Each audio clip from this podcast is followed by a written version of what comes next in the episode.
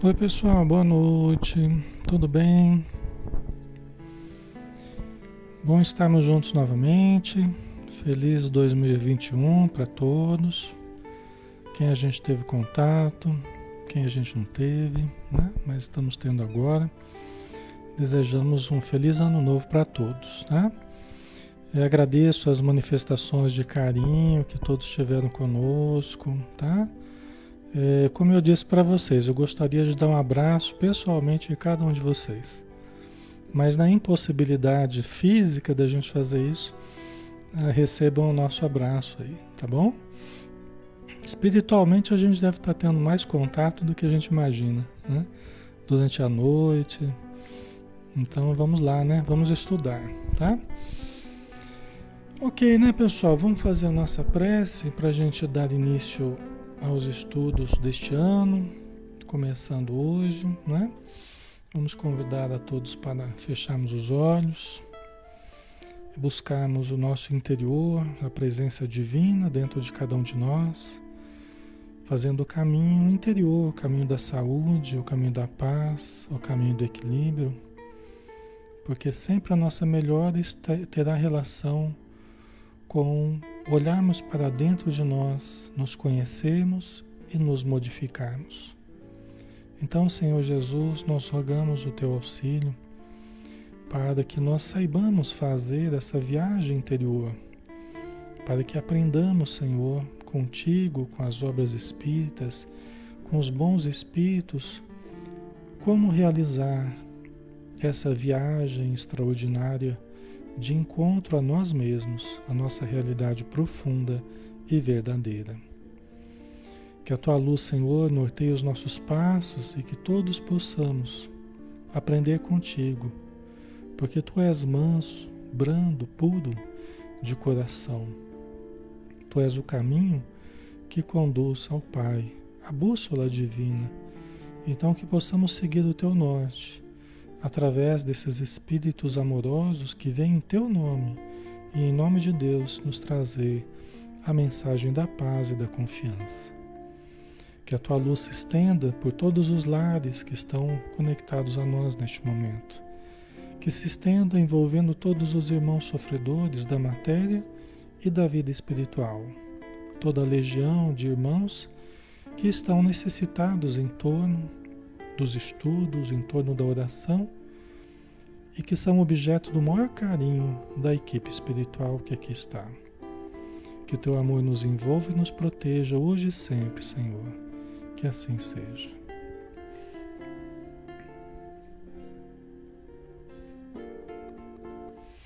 Muito bem, pessoal. Vamos lá, né? Novamente, boa noite a todos. Meu nome é Alexandre Xavier de Camargo e falo aqui de Campina Grande, tá?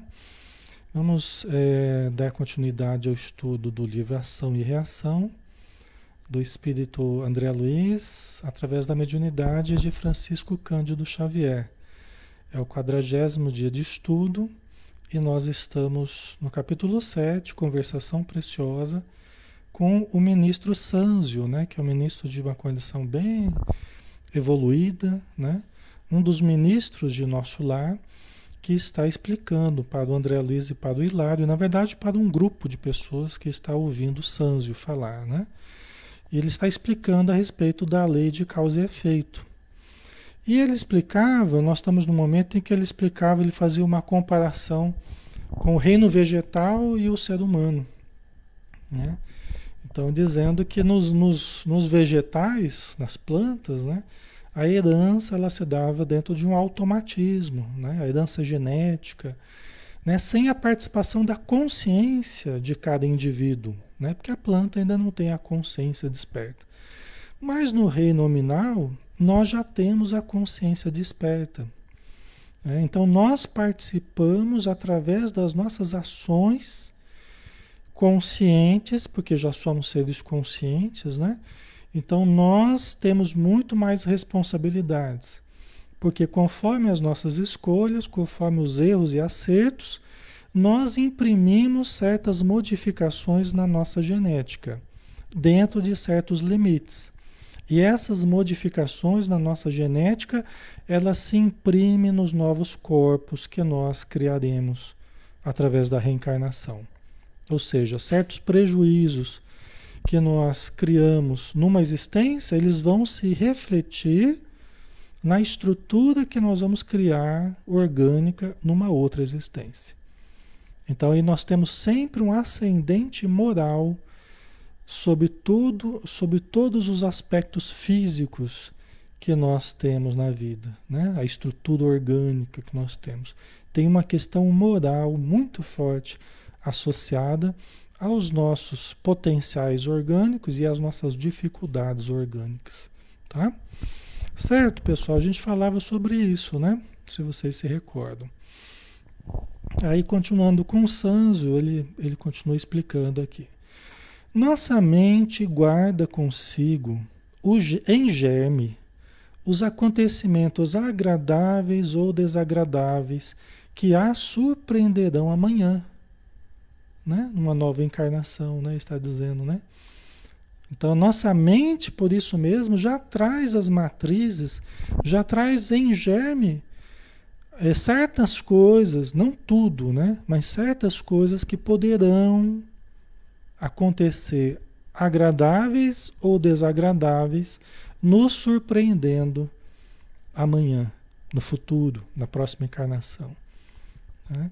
Assim como a, a a PVD, a, PVD, a PVD minúscula encerra potencialmente a planta produtiva em que se transformará no futuro.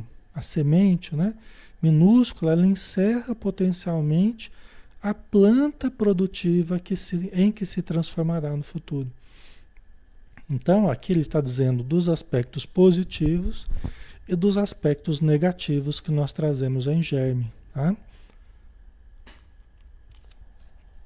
Pelos potenciais já desenvolvidos e pelos problemas é, é, que foram vivenciados por nós, né, que foram criados por nós no passado, né, na última encarnação, nas últimas encarnações, certo?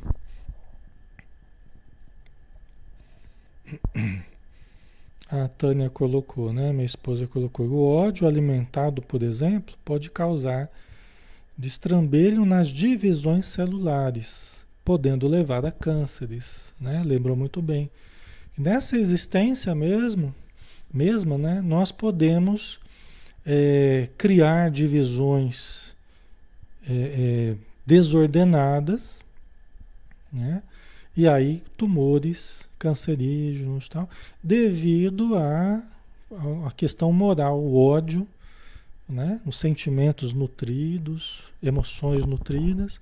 E isso também de uma encarnação para outra.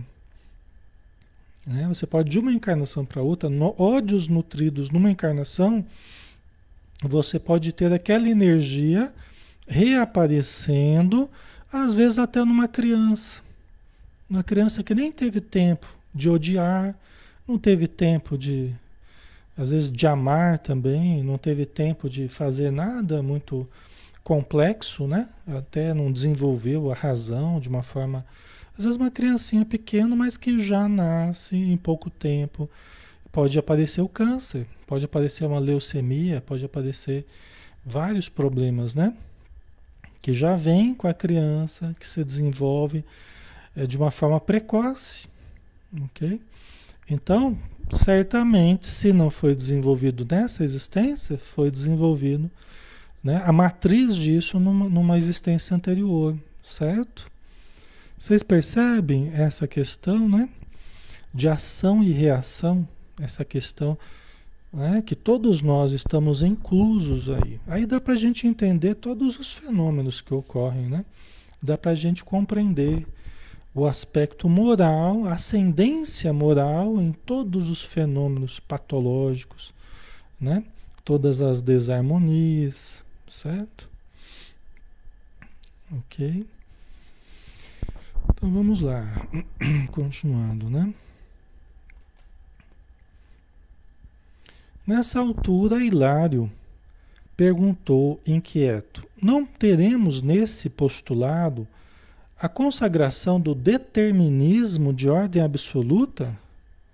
Se trazemos hoje no campo mental tudo aquilo que nos sucederá amanhã, o Hilário, né, comentando, né, o amigo do André Luiz, que também é médico e está também aprendendo no plano espiritual. Então está dizendo, olha, mas isso aí, Sanjo, não seria a consagração do determinismo de, or de ordem absoluta? Quer dizer, a pessoa vai, vai, ter que, vai ter que passar por aquilo de uma forma absoluta, né? Está determinada aquilo né? Como que não tivesse espaço para o livre-arbítrio, né? Ele está questionando isso, né?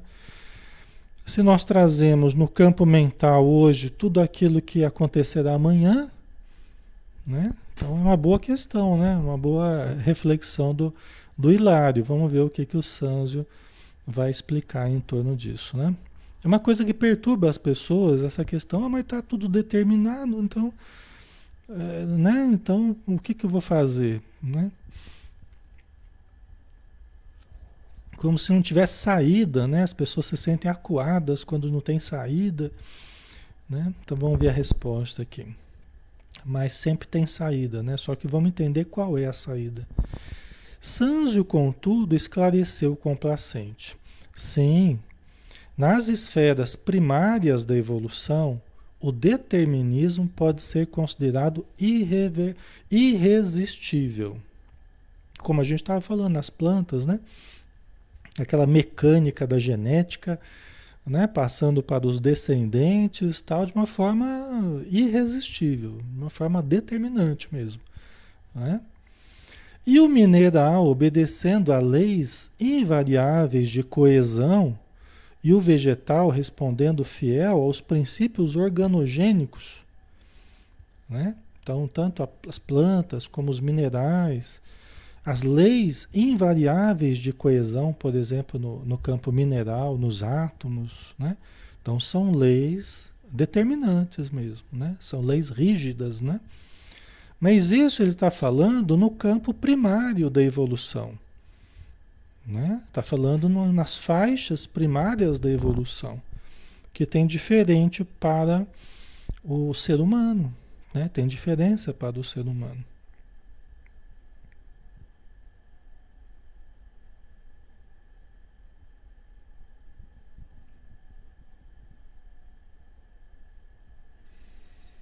A Silvia colocou minha dúvida em relação à saúde da minha sobrinha, que está passando por problemas psiquiátricos e já tentou suicídio várias vezes, porém se encontra internada em uma clínica.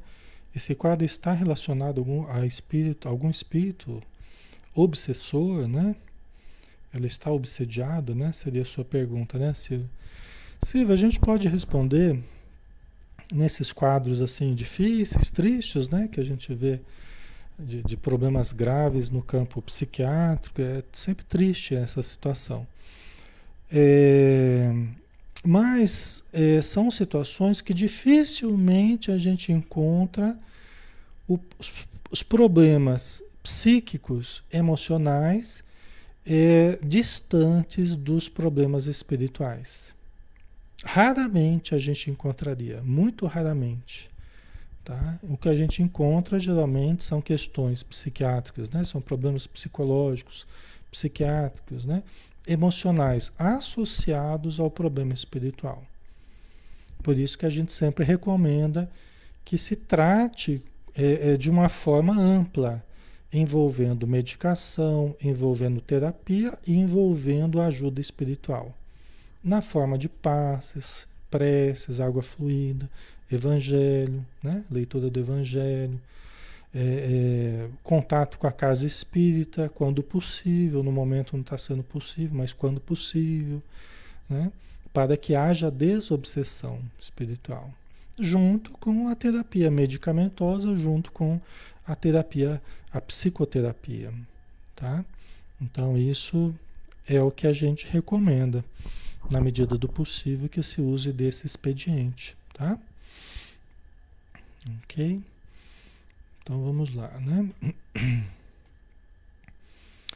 Mas na consciência humana, a razão e a vontade, o conhecimento e o discernimento entram em função nas forças do destino. Né? Então, na consciência humana, para todos nós, humanos, em que nós já temos a razão, a vontade, o conhecimento, o discernimento e outras coisas mais, tudo isso entra né, em função nas forças do destino. Então não é aquela coisa do mineral, aquela coisa do vegetal, né, aquela mecânica, aquela lei rígida. Né? Entram esses vários fatores e o livre-arbítrio que nós temos que acaba participando desses processos mesmo que patológicos, mesmo que problemáticos do passado, mas acabam interferindo né? É, é, de um modo a é, mudar um pouco o quadro tá? do que a gente iria passar, do que a gente está passando, como a gente lida com as situações que a gente está passando. Sempre há participação do livre-arbítrio. Né? Tá? Conferindo ao espírito as responsabilidades naturais que deve possuir sobre si mesmo. Tá? Então, nós somos o, o, criador das matrizes dos problemas que a gente vai vivenciar. Então, aquilo que a gente fez numa encarnação, a gente pode ter que passar por aquilo numa próxima encarnação, para sentir o que é fazer aquilo com alguém. Né? Então é assim que a lei divina vai funcionando. Nós trazemos na nossa consciência apelos né, é, do que nós temos que passar, do que nós precisamos passar para aprendermos, para tirarmos lições importantes para o nosso aprendizado. Né? Então, por quê? Porque somos espíritos responsáveis, né? Então, nós devemos resolver aquilo que nós perturbamos em nós e fora de nós. Tá?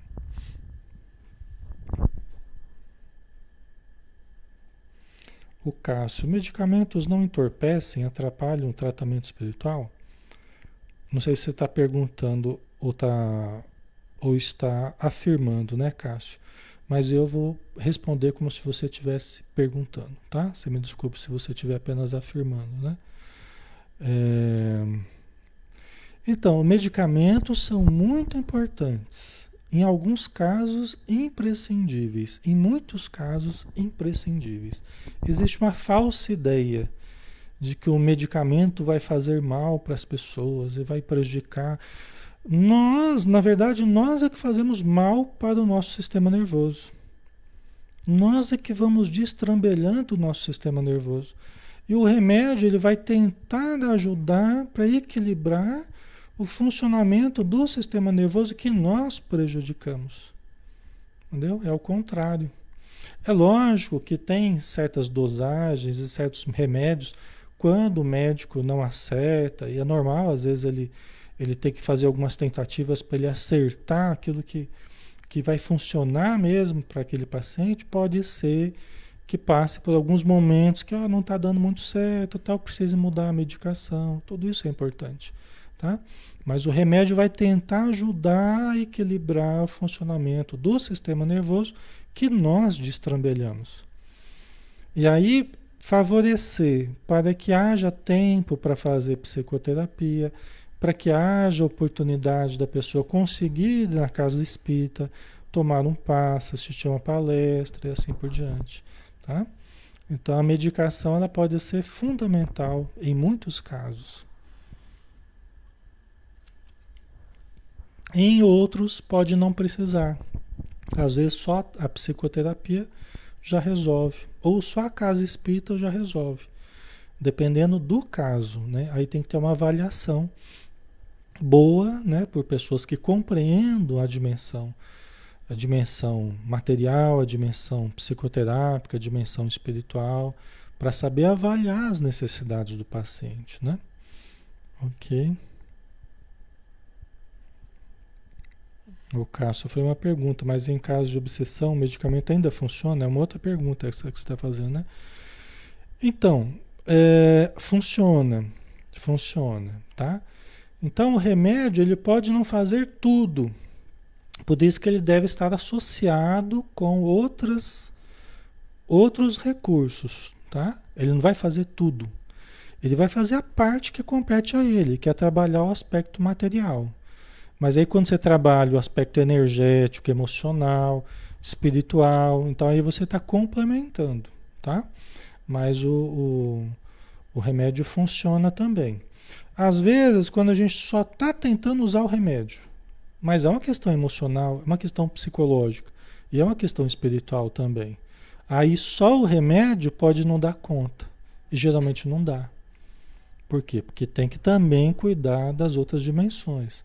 Tem que olhar para a pessoa, tem que conversar com a pessoa, tem que saber da pessoa. Ela tem que desabafar, ela tem que falar da infância, tem que falar da adolescência, da vida, dos conflitos, dos afetos, tal. E também precisa do auxílio espiritual, porque tem obsessores em torno dela, ela tem mediunidade, pode ser, ok? Então tem várias coisas aí. Né? Eu estou respondendo eh, as, as, perguntas que nosso irmão fez, né? Porque eu sei que isso é importante. O Cássio, né? Colocou porque eu sei que isso é, é importante para muitas pessoas que estão aqui com a gente, tá? Né, Cássio? É importante para muita gente, tá? Isso eu sei que é uma coisa meio generalizada aí, tá? Ok, então vamos lá, né?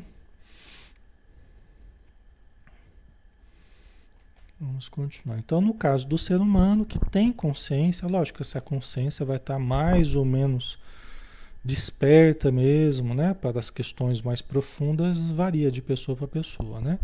Mas ela tem consciência no sentido assim, já somos seres que pensam, já somos seres que escolhem, já somos seres que temos livre-arbítrio, né? Por mais precário que eu seja, né, no campo do entendimento, mas eu já tenho isso tudo, né? Então eu sou uma pessoa consciente, eu sou uma pessoa, né, um ser humano já capaz de tomar decisões, né? E também sofrer as consequências das decisões tomadas, né? OK?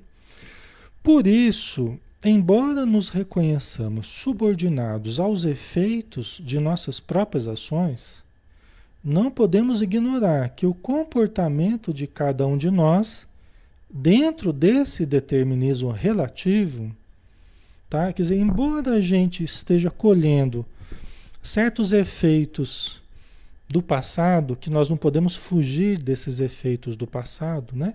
Tem um certo determinismo aí.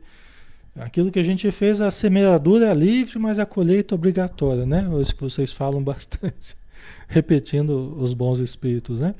A colheita é livre, mas a, a semeadura é livre, mas a colheita é obrigatória, não é assim? Embora haja isso, esse, esse, esse certo determinismo da colheita, nós não temos como fugir dessa colheita, né? Nós, nós podemos ter certos comportamentos positivos ou negativos no meio dessa colheita. Tá? Então, no meio dessa colheita, né, que nós não temos como fugir, nós ainda podemos ter, olha o livre-arbítrio, nós podemos ter comportamentos mais positivos ou mais negativos. Eu estou colhendo os efeitos do passado, tá? Estou colhendo. Eu plantei e eu estou colhendo. Mas como eu vou fazer essa colheita? Né? de uma forma mais positiva ou mais negativa, aí que entra o meu livre-arbítrio no presente. Certo? Então a gente sempre vai ter o livre-arbítrio. Né? Como eu vou lidar com as dificuldades que eu estou tendo no presente? Como eu vou lidar com a colheita que eu estou fazendo do que eu mesmo plantei no passado? Ok, pessoal? Ficou claro? Então, aí está o nosso livre-arbítrio. Estava também o nosso livre-arbítrio, sempre existiu o livre-arbítrio quando a gente fez a semeadura. Né? Nós escolhemos certas sementes, nós lançamos a terra, nós praticamos certos atos, ali estava o nosso livre-arbítrio. Só que esses atos geram consequências e eu tenho a colheita no presente. Só que ainda no presente, eu tenho o livre-arbítrio de agir bem ou agir mal diante da colheita que eu faço. Ok? Então tá bom. Aí continuando esse mesmo parágrafo, né? É, então aqui, né? É, não podemos ignorar que o comportamento de cada um de nós dentro desse determinismo relativo, né? decorrente de nossa própria conduta do passado, né? Pode significar liberação abreviada ou cativeiro maior, agravo ou melhoria em nossa condição de almas endividadas perante a lei. Então, o que, que ela está dizendo? Que nessa colheita que eu faço, conforme a minha atitude melhor ou pior, eu posso abreviar a colheita do, do, do, mal que eu plantei no passado, né, que, tá, que eu estou colhendo no presente, ou eu posso agravar e posso perpetuar, posso dar continuidade a essa colheita, porque eu estou agindo de modo equivocado no presente, de modo revoltado, né? indisciplinado no presente, acusador, vitimista, né? certo? Então eu não estou sabendo exatamente agir da melhor forma diante da colheita do que eu mesmo espontaneamente semeei. Tá?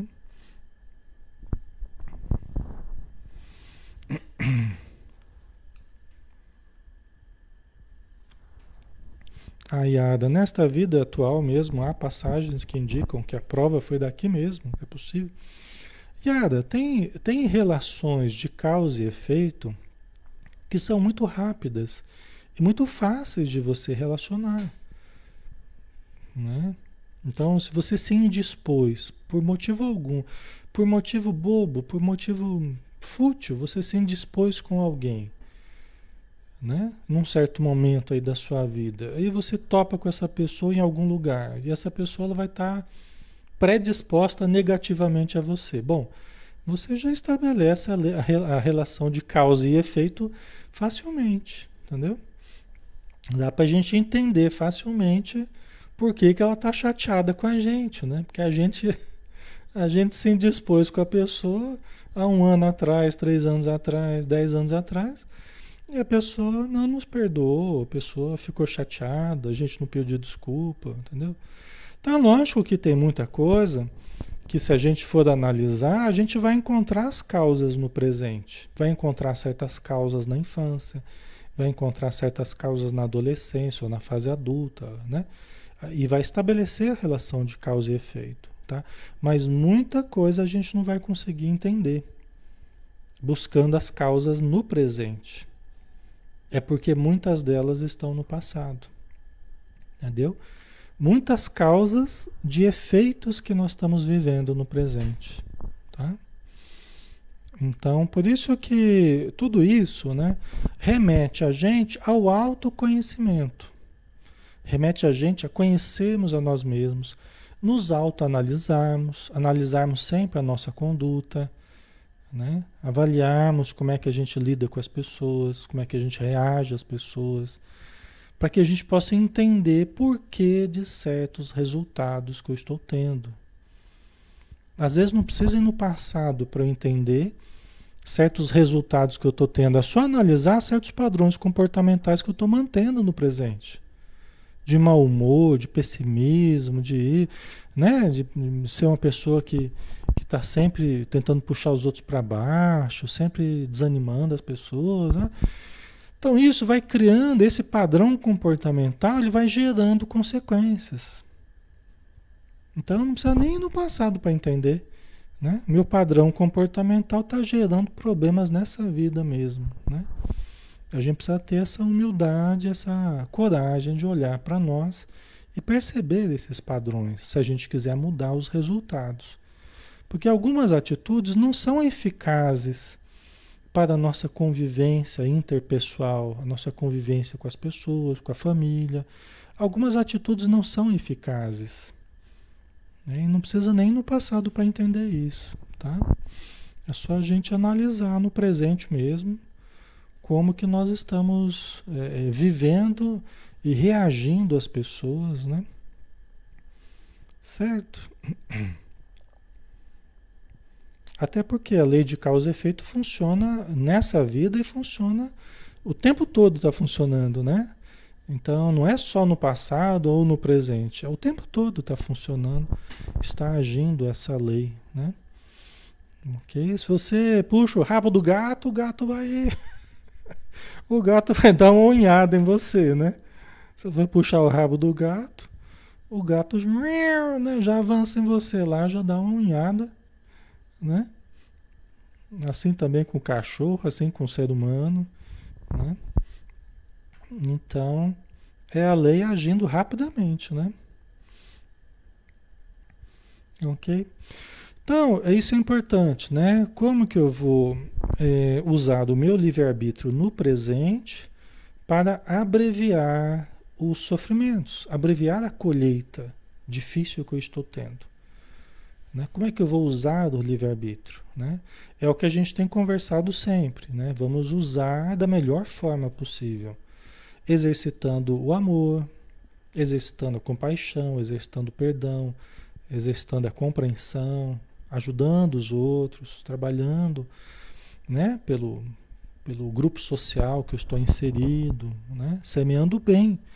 Porque se os problemas que eu estou colhendo são resultantes da semeadura dos erros, do mal, da falta do amor, da falta de compaixão, da falta de um monte de coisa no passado, né, que a gente chama de mal, é a falta, na verdade, né? A falta da, das atitudes boas, né?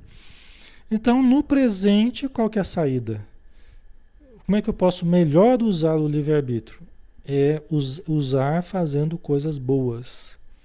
Para mim, realmente boas, né? saudáveis, realmente eticamente equilibradas e para os outros também. Agir em sociedade de forma ética, de forma honesta, né? de forma amorosa. Né? Essa é a saída né? para reduzir o tempo de sofrimento, para reduzir os karmas negativos que a gente traz, os efeitos negativos. Né? Aí a gente entende né, que a caridade ela cobre a multidão dos nossos pecados. Né? É nesse sentido. Né? É que quanto mais a gente entendeu a gente demonstra que entendeu que o, a grande importância da vida é aprendermos a amar, que o grande objetivo da vida é aprendermos a amar, então a gente começa a exercitar essa atitude amorosa, consciente, equilibrada, né? E aí a gente reduz as dores, a gente reduz os efeitos do passado. Aí a gente vai né, transformando em amor muito do que a gente viveria em forma de dor. Não quer dizer que nós não tenhamos dores, mas que nós vamos reduzir muito as expressões de sofrimento através das expressões de amor. Tá? Certo, pessoal? ok?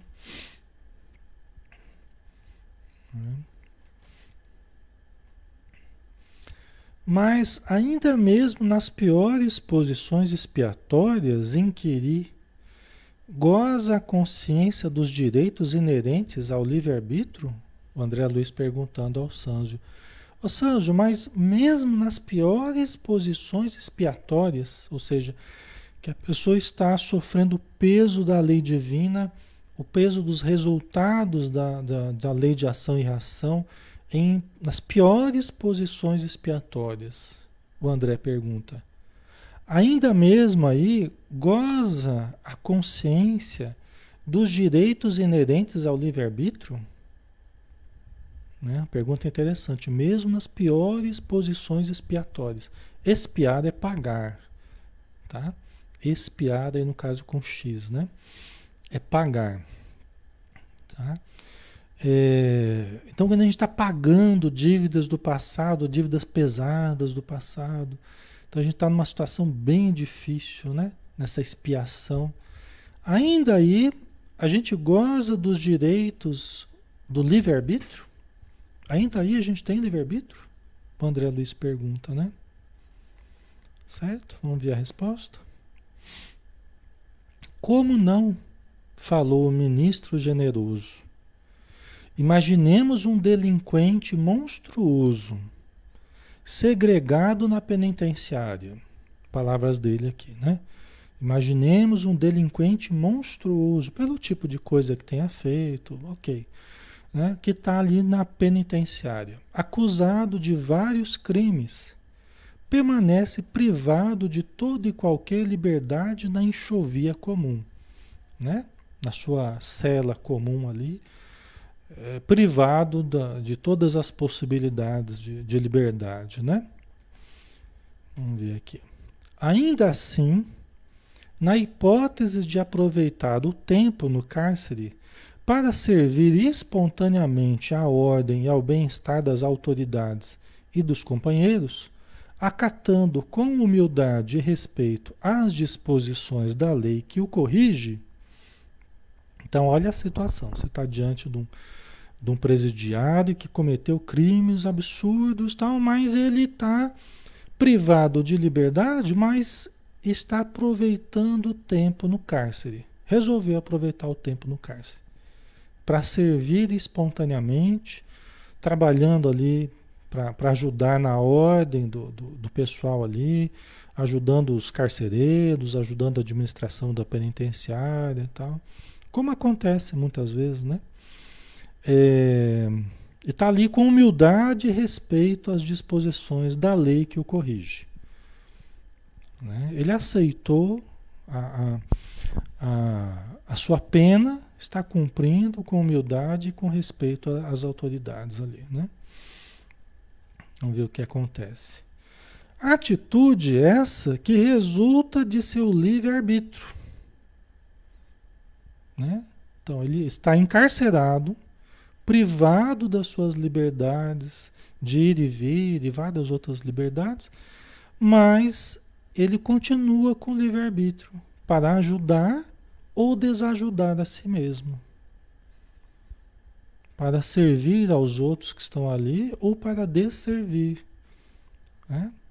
A breve tempo, esse prisioneiro começa, começa por atrair a simpatia daqueles que o cercam, avançando com segurança para a recuperação de si mesmo.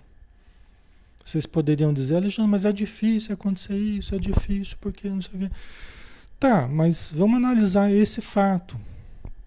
Tem pessoas que fazem isso. Tem pessoas que fazem isso. Tem pessoas que decidem mudar. Embora as dificuldades da penitenciária, as dificuldades de um monte de coisa, a pessoa decidiu por mudar.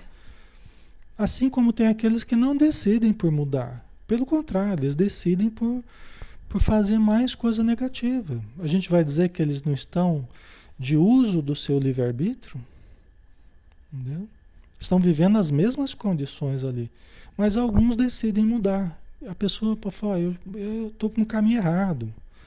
Eu estou no caminho errado, sabe? Não tá, a coisa não está funcionando do jeito que deveria funcionar. Para eu estar tá privado aqui, estar tá longe dos meus familiares, dos meus filhos, eu estou no caminho errado. Né? Teve uma época que a gente se correspondeu com uma pessoa que estava presa, ele leu um livro, ele leu inclusive o Céu Azul. Acho que ele leu o Céu Azul ou Preciso de Ajuda, do Espírito Eduardo, um dos dois eu não lembro direito. Aí ele mandou uma carta pra gente, a gente se correspondeu. E era essa situação. Ele estava preso né, por alguns crimes cometidos e mas estava lendo e calhou de cair alguns livros da minha mãe, né? Psicografados por ela, e ele estava lendo e acabou escrevendo para gente, contando a sua história e tal. Né? Então isso acontece. Né? Vai, vai, vai depender da decisão de cada um. Da decisão de cada um.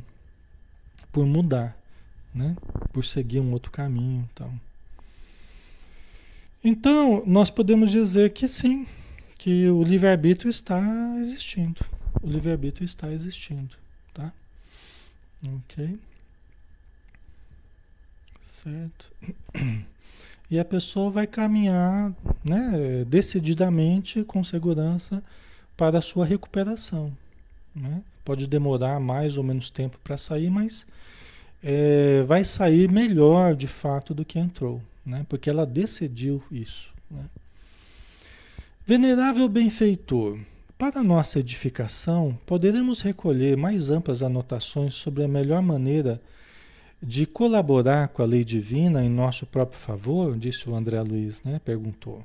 Dispomos de algum meio para escapar da justiça? Né? O André Luiz querendo saber, né? Como, é que, como é que a gente faz? Explica para a gente como a gente pode. A melhor maneira da gente trabalhar, né? É, colaborar com a lei divina em nosso próprio favor, ou seja, para a gente sofrer menos a, a, o revés aí da lei divina, né? Contra nós, né? Como é que a gente pode fazer isso, né? E a gente dispõe de algum meio para escapar da justiça? A gente está sempre querendo escapar das coisas, né? Então ele está questionando: tem meio da gente escapar da justiça? Né? É uma pergunta que interessa a gente, né? Sanzi sorriu. Sanzi sorriu e observou: da justiça ninguém fugirá. Né? Da justiça ninguém fugirá. Mesmo porque a nossa consciência, em acordando para a santidade da vida, aspira a resgatar dignamente todos os débitos de que se onerou perante a bondade de Deus. Então, da justiça ninguém fugirá. Sempre chega uma hora e pode demorar mais ou menos tempo, pode demorar muito tempo, mas sempre chegará a hora em que a consciência da pessoa vai exigir a mudança. Né? Vai despertar o cansaço do mal. Às vezes tem que esperar, os espíritos amigos esperam certos espíritos rebeldes se cansarem do mal. E o mal cansa o mal cansa. Chega uma hora que ele cansa. A gente fica enfadado até de fazer o mal. E geralmente de fazer o mal. Né? O vício fica enfadado de tanto cair no mesmo problema, as mesmas dificuldades, né? de ficar girando em círculo. A gente se cansa disso. Né? Então chega uma hora que a consciência pulsa e a gente acorda para a necessidade da santidade da vida. Não quer dizer que eu, criminoso, vou me tornar santo da noite para o dia, não é isso. Mas eu desperto para a importância de eu mudar a mim mesmo. Né? Desperta para a importância da mudança. Não adianta eu ficar tentando fugir da lei divina, me esquivar da reencarnação, criar âmbitos para o mal, criar organizações do mal, de obsessão. Não adianta eu fazer isso. Porque tudo que eu fizer nesse sentido eu vou ter que desfazer. Né? E vou ter que voltar a buscar o bem, vou ter que voltar ao caminho da evolução, o caminho do autoaprimoramento, vencer a mim mesmo. Né? Eu vou ter, vou ter que me reconectar a mim mesmo em algum momento. Né? resgatar dignamente todos os débitos de que se onerou perante a bondade de Deus. Sempre chega uma hora que isso acontece. Tá? Certo? Então, nesse sentido, ninguém ninguém conseguirá fugir da justiça. Os que estão fugindo estão fugindo a título precário. Tá? Estão fugindo, fugindo temporariamente, não poderão fugir eternamente. Tá? Entretanto, o amor infinito do Pai Celeste brilha em todos os processos de reajuste. Né? Então, entretanto, mesmo aqueles rebeldes que estão fugindo há muito tempo e tal, na hora em que se cansam do mal e resolvem buscar o bem, o filho pródigo que quer retornar à casa do pai, o pai se alegra, se alegra e vai em direção àquele filho. Né? Nem espera ele chegar, o pai vai na direção do filho. O filho precisa vir, mas o pai não espera nem ele chegar, ele vai de encontro ao filho e tenta levantar o filho. Né? Muito feliz por ter reencontrado seu filho.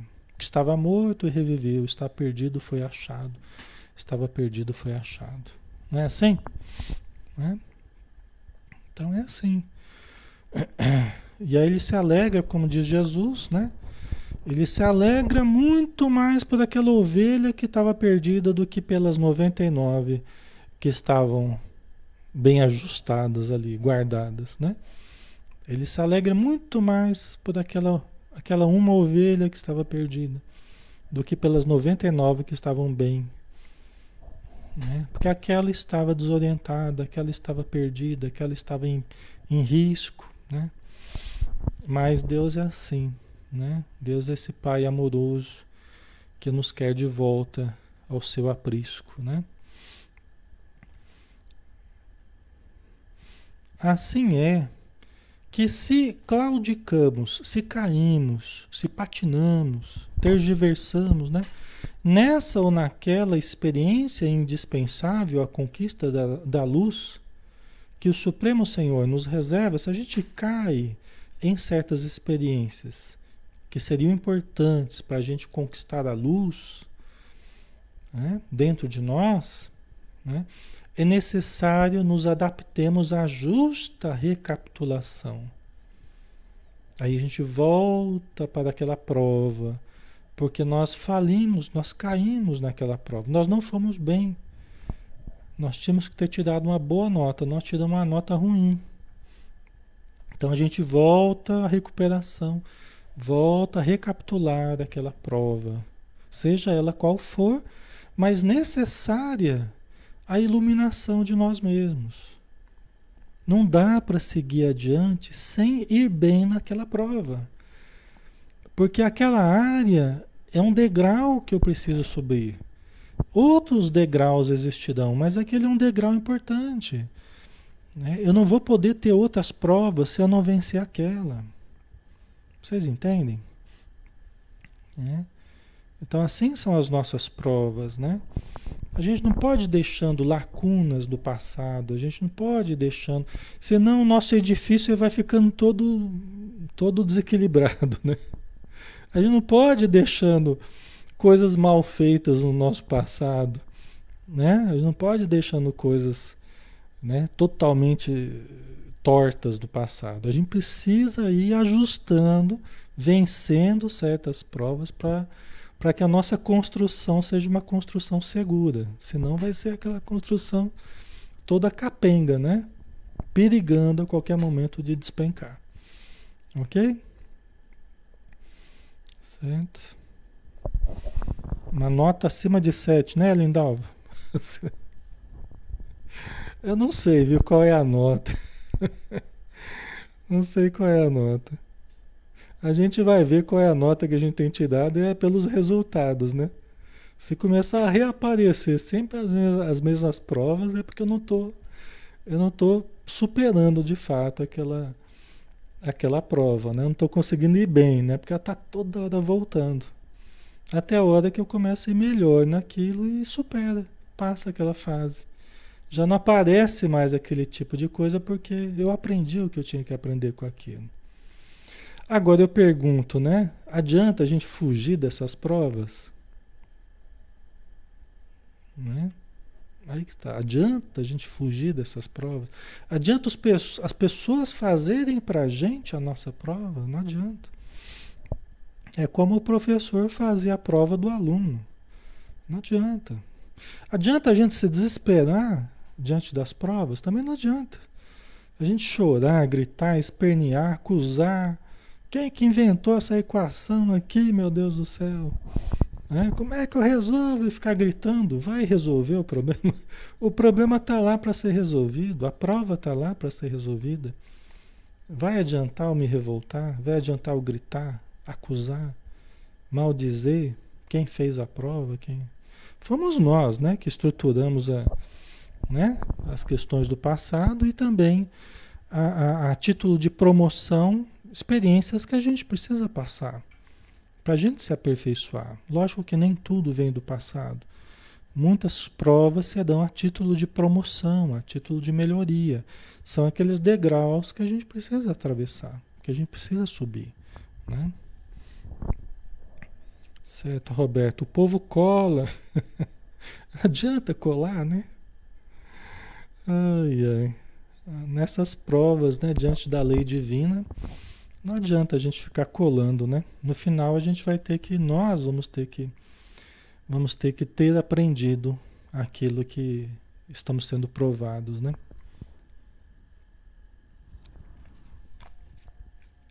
A nossa consciência é o vigia, é a, é a vigilância ali, né? A nossa consciência vai acusar. Enganar será enganar-nos. Trapacear será trapacear a nós mesmos. Tentando iludir os outros, acabaremos iludidos é, por nós mesmos. Acabaremos nós iludindo a nós mesmos. Isso é a realidade. Né?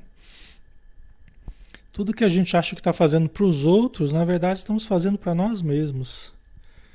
Essa é a maior didática de Deus, é essa, né? Tudo a gente acha que está fazendo para os outros. Ah, vou enganar, vou. Não, vou trair, vou. né? Isso significa trair a si mesmo, enganar a si mesmo, iludir a si mesmo. Né? Sempre que a gente faz de mal, a gente não está fazendo para os outros, Exatamente. Em primeiro lugar, podemos até fazer, né, gerar prejuízos para os outros. Mas em primeiro lugar, estamos fazendo para nós mesmos. Né? Então, mais cedo ou mais tarde, são essas sementes aí que vão gerar efeitos, né? Como a gente falou já. Tá? Então é necessário nos adaptemos à justa recapitulação das experiências frustradas utilizando os patrimônios do tempo.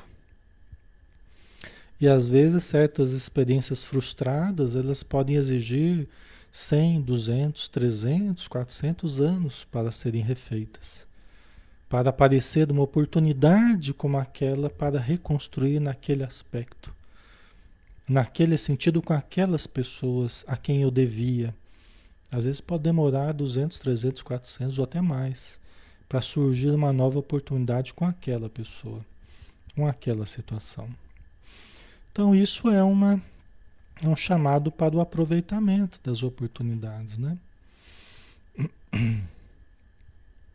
ok. Vamos dar uma paradinha por aqui. Vai entrar num outro, numa outra questão que a gente vai ter que desenvolver com calma, a gente vai ter que desenvolver com, com tranquilidade, né? E então vai levar um certo tempo aí. Então não vamos entrar agora para a gente não abrir um novo, um novo artigo da lei aí, né? Um novo, uma nova, um novo momento aí. Ok, vamos ver o que vocês estão colocando aqui. Né?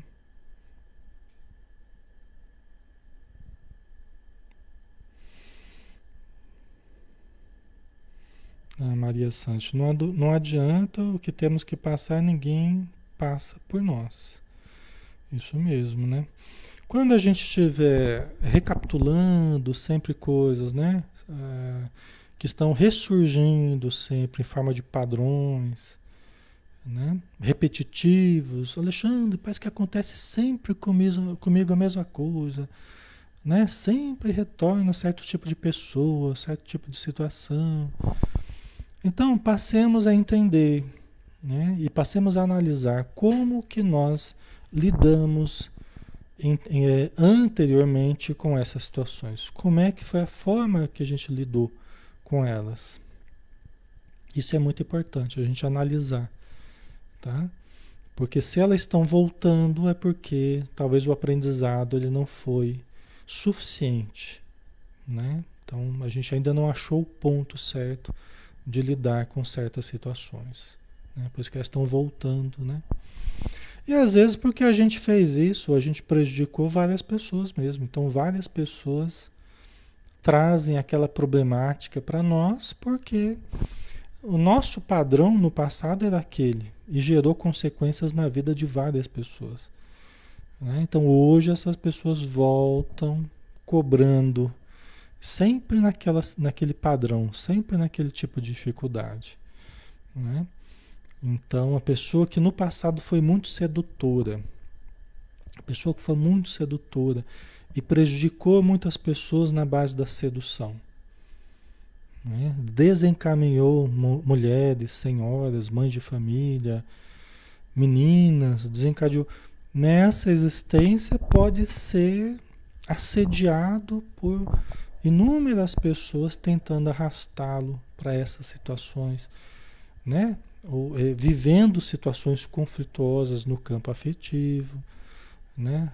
Então, é, é, será o efeito de várias pessoas que a pessoa perturbou, né? Então, pode viver certas frustrações no amor, né?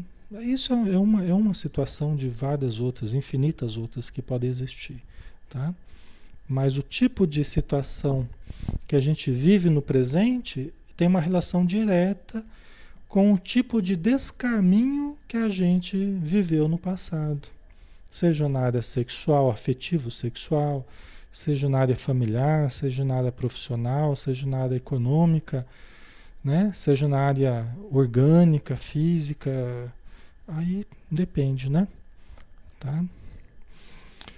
Ok, pessoal, vamos vamos encerrar por hoje, então, né? Para gente para gente se liberar aqui e também a espiritualidade que está nos ajudando, né? Vamos fazer a nossa prece.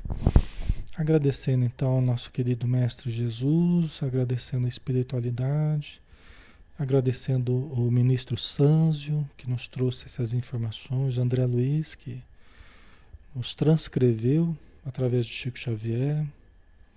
Todas essas mentes amorosas, essas mãos caridosas que nos fizeram chegar livros extraordinários, livros enriquecedores e que nos deram oportunidade do aprendizado para que nós caiamos menos, para que nós nos mantenhamos mais de pé, mais seguros, mais firmes na nossa caminhada, com passos seguros, com uma atitude positiva perante a vida, uma atitude correta, honesta, digna, consciente, responsável.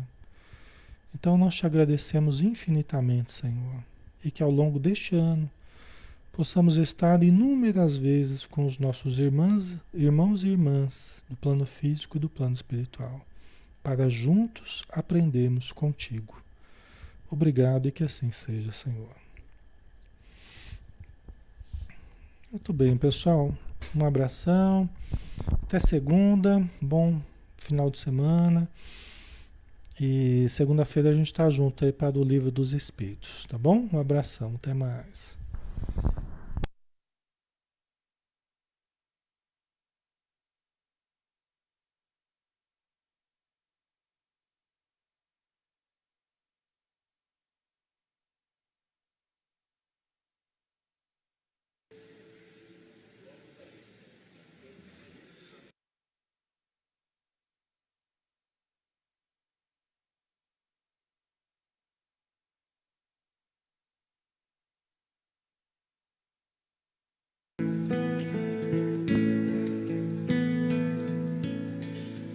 Ouço Deus no murmúrio das águas dos rios. Ouço Deus no furor dos ciclones bravios.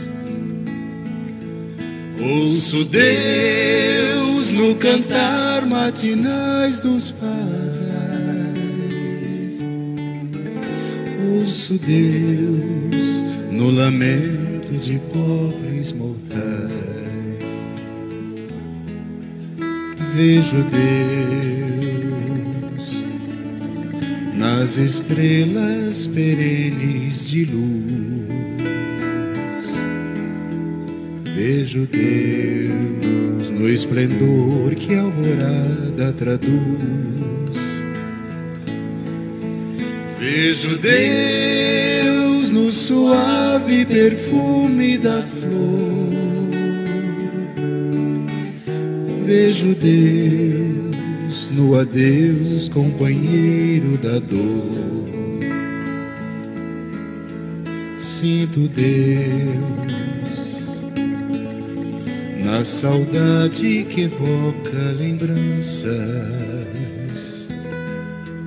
Sinto Deus no morrer de febris esperanças.